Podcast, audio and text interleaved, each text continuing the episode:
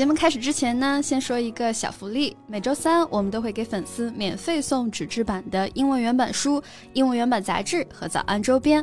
微信搜索“早安英文”，私信回复“抽奖”两个字，就可以参与我们的抽奖福利啦。嗯，这些奖品都是我们的老师为大家精心挑选的，是非常适合学英语的材料，而且你花钱也很难买到。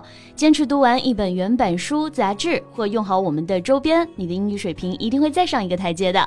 快去公众号抽奖吧，祝大家 好运！I just read something interesting this morning. Yeah, what is it? A celebrity is being sued because she put a paparazzi photo of herself on Instagram. What? Really? 就是明星啊被狗仔偷拍了，然后自己拿了这张照片发在 ins 上，不过反过来被狗仔来起诉了。那我不知道这个狗仔起诉的原因是什么呢？What are they suing for? The copyright of the photo.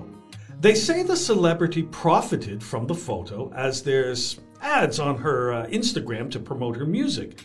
But she posted without permission, so they are seeking $150,000 American damages. 哇哦！所以狗仔起诉这个明星的理由是，他们自己才拥有照片的版权，the copyright of the photo。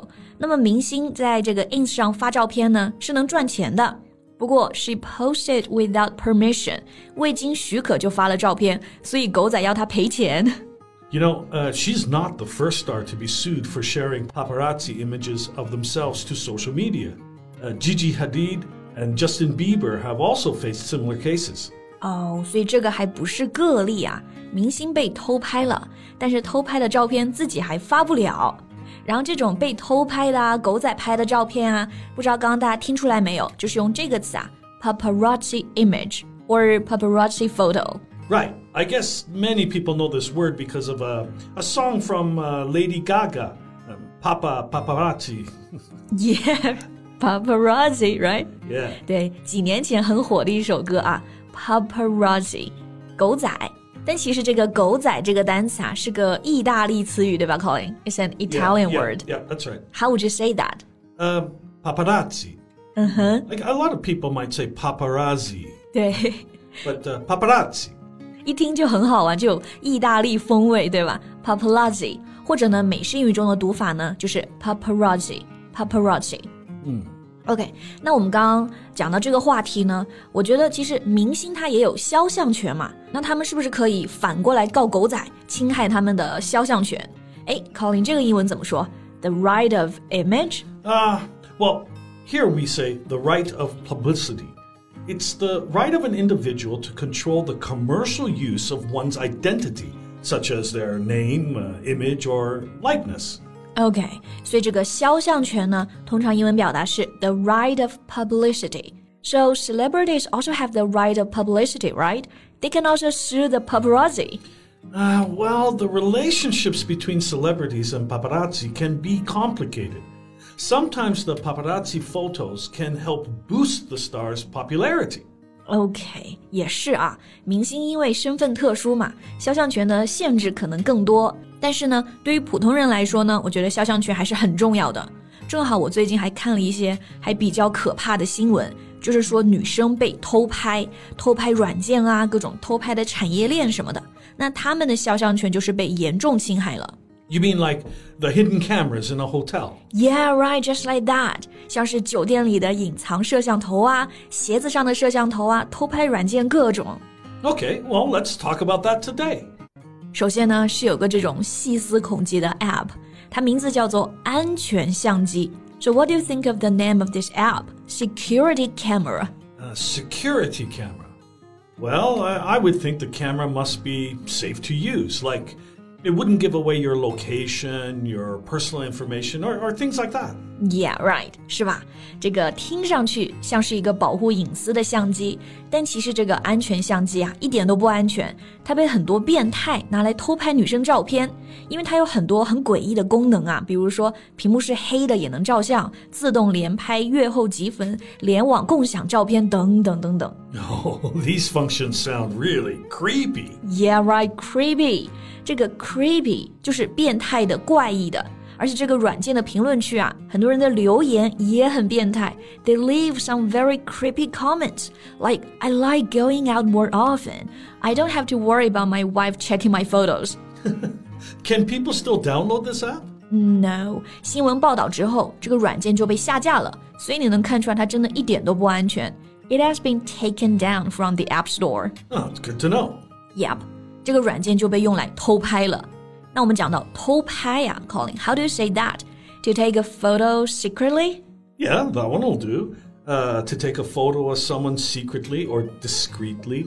Here we can also use the word discreetly to mean being careful in what you do in order to keep something secret. Secretly 这个词我们知道是偷偷的意思，那还有一个词也可以用 discreetly，有谨慎的这个意思，对吧？谨慎的做某事，悄悄的做。所以偷拍呢，也可以是 take a photo discreetly。 Now, I know that in the office, you're the one who likes to take photos of others secretly. 我这是出于善意的偷拍啊，留下大家最真实的一面。 And we can also use the word sneaky. It means to behave in a secret way. So we say to take a sneaky photo. OK，还有一种表达，take a sneaky photo。sneaky 这个词就是偷偷摸摸的，所以也可以表示偷拍的意思。但是你看啊，中文的偷拍就很简洁，一个词就搞定了。那英文中有没有也是一个单词可以表示偷拍的？ One word. Um, uh, do, oh, maybe you mean the word upskirt. Upskirt. Uh, what does that mean? Uh, skirt, y- you know, uh, a kind of dress that uh, women wear. So, upskirt means a video or photo that has been taken with the camera aimed up a woman's skirt, often secretly without her consent. Oh, this is disgusting. 这个词确实很简洁啊，但是行为太恶心了。这个词是由两个部分组成的，up 向上的，skirt 裙子，所以 upskirt 就是从裙子里向上拍的照片，指裙底偷拍的照片或者是视频。People who take the upskirt photos are really disgusting. Yeah, yeah. And we should make sure that uh, the men responsible for this disgusting upskirt video is sued. In this way, we can prevent this kind of thing from happening again. 对，这种偷拍啊，犯罪成本其实很低。一是受害者自己都发现不了，二是呢，发现之后他们也可以狡辩。 然后我看很多报道啊，其实这种偷拍在公众场合啊，比如地铁、公交，经常发生，而且背后还有产业链的交易呢。And another disgusting thing is the um, the hidden camera in the hotels. Yeah, right. Hidden camera 就是我们刚刚前面提过的隐藏相机。Hide 有躲起来的意思嘛？Hidden 就是过去分词，所以 hidden camera 藏起来的相机。这种事其实很多曝光啊，就是酒店里呢会有这种隐藏的相机。 Well, there's another word I would use here spy cam. That means a spy camera.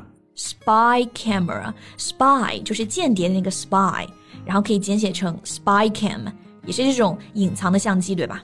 Right. These hidden cameras or spy cams have raised so much concern nowadays because these devices are cleverly placed in really normal looking stuff. Yeah, I've heard about that. 这个我也看了，就是这些相机真的很可怕，隐藏的特别到位，像什么烟雾报警器啊、充电器里啊，可能都装着这种相机。 Exactly. Such as smoke detectors, uh, alarm clocks, uh, phone chargers, and even shampoo bottles. It would never occur to you to examine these items once you get into the hotel. 没错，而且在韩国啊，这种偷拍呢更加猖獗。 我听说在首尔的公厕里，就是只要有洞的地方，都被女生用纸堵上了。Women in South Korea live in the fear of being taken a photo by the hidden camera. Yeah. I also read something saying that in South Korea, a crime ring was busted after secretly filming and live streaming the actions of over 1,600 motel guests. Oh my god！一千六百名酒店的客人都被这个秘密拍摄，还被实时直播了，secretly filming and live streaming。这个犯罪团伙呢是被抓住了，但说不定呢还有无数个这样的团伙。那这种犯罪团伙啊，就可以说 a crime ring。ring 就是戒指的那个 ring，但也可以表示一个团伙。比如说贩毒集团就是 a drugs ring。Ah, the technology is getting smaller, and it's become really easy for people to install uh, these micro cameras. So we should be more aware of that. 没错，不管是哪种偷拍，像公众场合拍群体的、酒店里的秘密摄像头啊，大家都需要提高警惕意识。而且更重要的是，发现这种偷拍之后，要勇敢的大声说出来，要捍卫自己的权益。Never be afraid to speak out against such acts. Right. Okay, I think that's all the time we have for today. OK，那我们今天聊的偷拍这些事儿呢，大家有什么好方法来应对的，也欢迎留言告诉我们。最后再提醒大家一下，节目的所有内容我们都给大家整理好了文字版的笔记，欢迎大家到微信搜索“早安英文”，私信回复“笔记”两个字来领取我们的文字版笔记。